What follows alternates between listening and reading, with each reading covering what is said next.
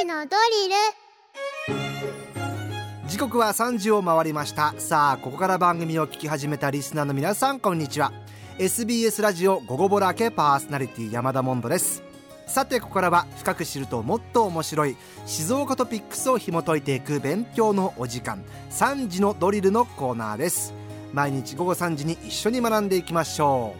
う。毎週月曜日の先生はこの方。静岡新聞ニュースセンター市川雄一さんです。よろしくお願いします、はい、よろしくお願いします。市川さん今日のメッセージテーマが、はいはい。まあ、失敗から学んだことはいはいはいはい、まあ記者さんだったらいろいろあると思いますけども。そうですね、うん、あのやっぱ僕らって紙の資料を大量にやっぱ扱うんですよ、ええ、やっぱ取材行くためにいろんな資料をもらったり、うん、ただそれがどこ行っちゃったのかなってもう膨大になりすぎて もう本当に分かんなくなっちゃうので、はい、そういう時ってやっぱデジタル化をそれでするようになったんですよね、え、資料が見つからなくなって。だから今 iPad とかに全部 PDF とか入れるように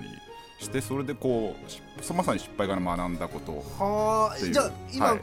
僕のイメージってもう新聞記者さんのデスク、はいはいはい。なんかぶわーって山積みな感じなんですけど。いまだにそういう人もいるんですけど、はい、僕はもう完全にデジタル化綺麗になってデジタル化ということですね、はい、市川さん DX なわけですね。そう市川さん DX ありがとうございます、はい、ちょっとね先週ちょっと女子高生に告白されたっていうちょっと真面目な話したら、上層部からそれただの自慢話じゃないかってちょっと注意が入ったもので 今日ちょっと真面目真面目な話をちょっと。そういった話も楽しみにしております、はい、さあそんな市川さんと一緒に取り上げます。今日の静岡トピックスこちらです。自民党女性局がフランス研修中に撮影したとされる写真について SNS 上で観光旅行のようだと批判を浴びています。問題視されたのは女性局長の松川るい参院議員がパリの観光名所エッフェル塔前でポーズをとった写真。松川氏は先月31日真面目な研修なのに私の投稿のせいで誤解を招いてしまったと SNS に投稿しこの写真を削除しました。というわけで市川さん。はいエッフェル塔ポーズがそうなんですよ。炎上しましたね。はいはいはいはい。ちょっとまあちょっと炎上してる話題なんで、えー、ちょっと整理して、はいはい、いろんなちょっと論点があるんで考えようかなと思ってまして、うん、まああのー、今回の話っていうのは自民党の女性局が、はい、まあ、フランスに研修に行っていたって話で、えー、まあ全員が38人全員行ってたんですが、うん、全員が国会議員じゃなくて国会議員は4人だけ、うん、その他は地方議員であったり、まあ、女性局に所属している党員の方が38人参加していたと、でまあ、問題になったのはそのエッフェル塔の前で、まあ、塔ポーズですよね。はいでそういったものをしていてこれはまあ誰が見ても観光しているような写真だったので、うん、まあ、視察に行ってるのにけしからんということで、まあ、SNS 発で炎上したっていう話です。うん、はい、でまあ、SNS でまあ観光と見られても仕方ない写写真をアップしたのはやっぱ僕警察だ、軽率だったなと思うんですよね。うん、僕もその SNS やっていて、はい、まあ、静岡県内の県会議員や市会議員なんか、まあ、市長なんかもそうですけど、視察の様子を結構アップしてるんですよ。あ皆さん SNS そうで使ってるんですね。政治家の方は結構使ってますね。でまあこういう視察の投稿なんかよく見るんですけど、えー、まあ、こんなとこ行ってるのかっていうのそれでまあ知ることができるんですが、えー、あそこまでやっぱ観光っぽい写真をアップしてる例っていうのはやっぱ異例です、ね、あ異例です異例です異例です。で今ってまあ物価高で、うん、まあ庶民の生活が苦しいですし、まあ円安で海外旅行もなかなか行けないっていうような状況で、まあフランス旅行行ったらまあ最低1人30万円と言われるようなところなんで、まあこんな時に何を楽しそうな写真を上げているんだと、まあ、言ったり、まあ、国会議員であるならば他にやるべきことがあるんじゃないかという批判っていうのは、まあ、庶民感覚としてはまっとうかなとは思ってます、うん、まあ、それは当然炎上するだろうというところですか。はいはいはいはいただまあ炎上っていうからまあ擁護派ももちろん現れていて、はい。まあ、まあ結果的に炎上に巻きをくべる形にはなってるんですが、はい、まあ、その擁護派の言い分からすると、まあ、フランスフランス行ったらエッフェル塔で写真撮るのは当たり前じゃないかと、うん、まあ、それまあ政治に関心が薄い女性や若者向けのコミュニケーションだと。つまり SNS アップすることは、うん、まあ、視察は視察でしっかりやっているはずなんで、うん、写真1枚で視察そのものを批判するのは切り取り批判じゃないか、といったような批判、まあ、あとはまあそのまあ、視察の合間に撮った写真を SNS でアップすることを批判するっていうのは息苦しい社会にしていないかっていうような批判も目にしましたね。僕本当に個人的な感想なんですけど、はい、最初にこれが炎上してますってポンって出てきた時に、写真しか見てなかったんで、はい、記事見る前に、はい、いやいいじゃんエフェエッフェル塔で女性たちがエッフェル塔ポーズして写真撮って。多分皆さんもじゃあ会社の出張とかで、大学行ったら、まあ、エッフェル塔近く行ったら写真撮るでしょと思ったんですよ、最初。はいはいはい、でもやっぱ後々この炎上の記事とか読んでいくと、ああ国会議員だしな税金で言ってるしな、とか思っていってやっぱだめなんだなってところに気づきましたけども。そうですね、まあ、今回の批判に関しても、うん、まあ、エッフェル塔に視察の合間にちょっと行ったり、うん、まあ、そこで写真を撮ること自体を批判している人って多分そんないないと思うんですよ。えー、まあ、研修の目的であるとか意義なんかを伝える前に、うん、まあ、観光旅行をしているかのような誤解を与える投稿をしたこと、はい、まあ、この軽率さっていうのがまず責められていると。まあ、この研修自体が国民にとって意義あるものであるかのどうかっていうのは評価っていうのはまあ難しいとは思うんですけれども、うん、まあ、研修に参加した国会議員とか地方議員っていうのはまあこういう誤解されたままではなくてこういう意義のある研修だったっていうことを、まあ、帰国後でいいんでね、うん、説明してほしいと思うんですが、はい、まあ、その一方で週刊誌に結構続報がどんどん出てね、出てますよね、はい、研修の日程表なんかも出てきていて、うん、まあ、3日間のうちに研修と呼べるような時間は6時間しかなかったと。その他はクルーズ船でディナーをしたり、うん、エッフェル塔だけではなくてなんか他の観光地なんかにも行っているみたいなことだとしたらば本当に意義があったかどうかっていうのはまあ議論にはなるのかなっていうことだと思います。あとまあ税金を使ってるのにけしからんっていう話も今、え。え、モンドさんも言われたと思うんですけど、うん、実は自民党は税金を使ってないって主張してるんですよ今回の研修に関して、はいはいはい、それっていうのはまあ今回の研修っていうのは自民党の女性局の主催で、うん、いわゆる参加した人の私費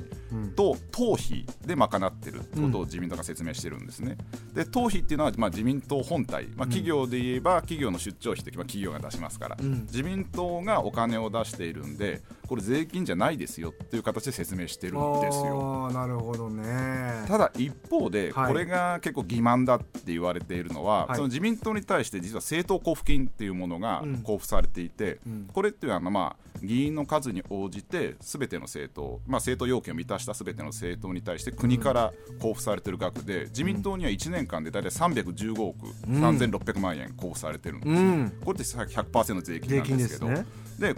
自民党の収入っていうのがあって自民党の収入の7割が政党交付金なんですよ。あじゃあその中入ってんじゃないのっていうこと？ただその茂木幹事長は今回のフランス研修について政党交付金は使っていないって言ってるんですよ。ただ政党交付金が7割の収入があって、はい、じゃあこの収入はこの支出この収入はこの支出なんて帳簿上分かんないんですよ。うん、だからまあこれはちょっと言い訳としてはちょっと苦しいのかなっていうことを考えて、まあ、7割の収入が税金である党がお金を出していることを考えれば、うん、今回のフランス研修は税金を使っていたのかなとは思い思いますね。うん。あのツイッターでも今いろいろ来てますよ、はい、ビーマイセルフさん写真を消去しても突っ込まれるよね。しんちゃんさんエッフェル塔の前で写真、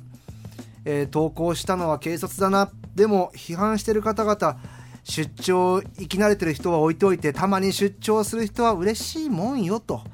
毎日デスクに座って仕事してる人にとってはっていうね意見なども来ております、はいはいはい、市川さん今日の話で僕があって、うん。はい、一つ思ったのは、うん、これってじゃあ自民党だったりとか政党が研修に行く前に、はい、行く前の段階で、はいはいこれこれこういう理由で研修に行きますよとか、うん。うん、このためにここに行くんですよっていうのを我々知ることはできるんですか？あそれはほぼ知ることはできないですね。できない、はい、終わった後にやっぱ報告書は出すんですよ、えー、実はあの静岡市議会とか県会議員とかも海外視察とかは行くんですが、はい、最近はまあコロナとかで行ってなかったんですけど、はい、僕が例えば僕があの取材していた2019年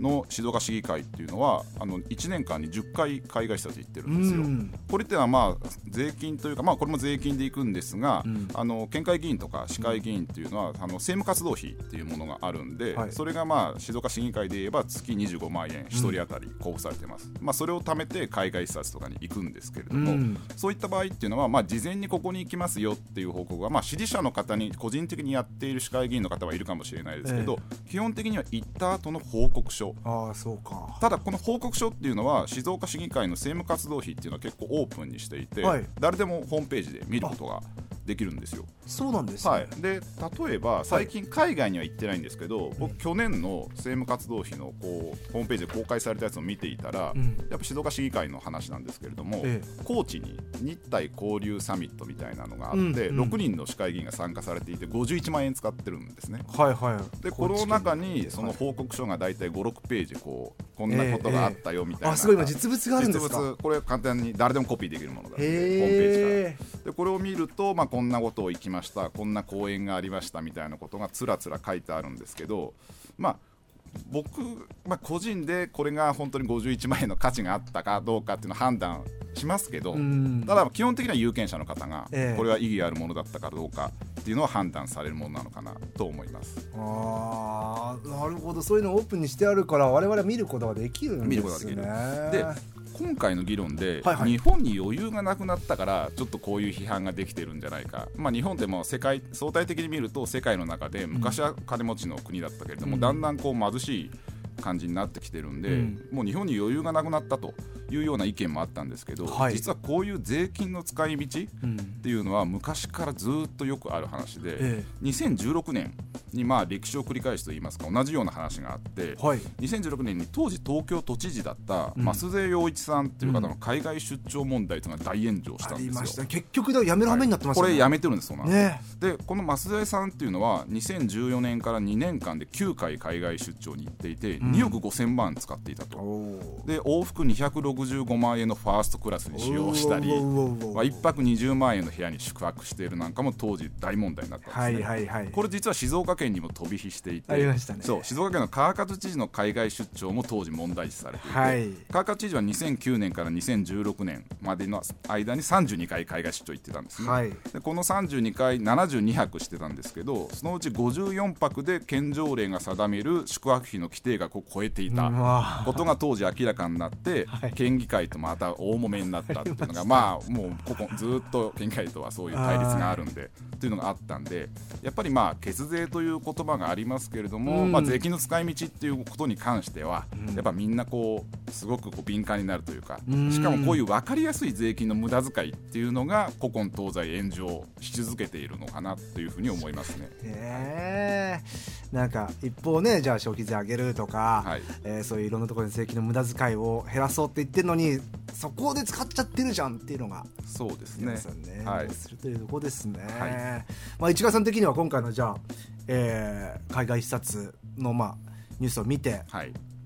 海外視察の意味みたいなのっていうのはどういうふうに感じそうですね、うん、まあ僕まあ基本的には税金を使って視察に行く海外視察、政治家が行くことの是非を決めるのは、今言ったように私たち有権者なんだと思います、だから全部ダメだって一括りに考えるんではなくて、まあ、ケースバイケースでこの視察はどうかと、この視察はどうかってことを政治家の側も一つ一つ意義を、まあ、言った後でもいいんで説明していただきたいですし、私たちもさっき言ったようにそのホームページなんかで、その海外視察の意義みたいなものとか報告書みたいなもの、まあ、気軽に見れる時代になったんで、はい、そういったものに関心を持ち続けることっていうのが、まあ、今回の炎上で学べることかなとは思います、うん、なるほど。今回の炎上で学べることですね、はい。はい、まあ、結果市川さん、まあ、毎回市川さんの,、ね、あのトピックスはそうなんですけども選挙につながるわけですね。まあそういうことになりますね、ね、僕らが一票投じてる市会議員県会議員もそういう視察に行ってますから、ね、え。ー、そこをチェックしていただきたいと思います。ちょっとこの放送を聞いていきなりあの各ね市役所のホームページのアクセス数が上がる可能性もね。ぜひ見ていただきたいですね。まあその領収書がバーッと貼ってあるところなんで、うん、結構根気はいりますけど、ね、あそうなんですね、はい、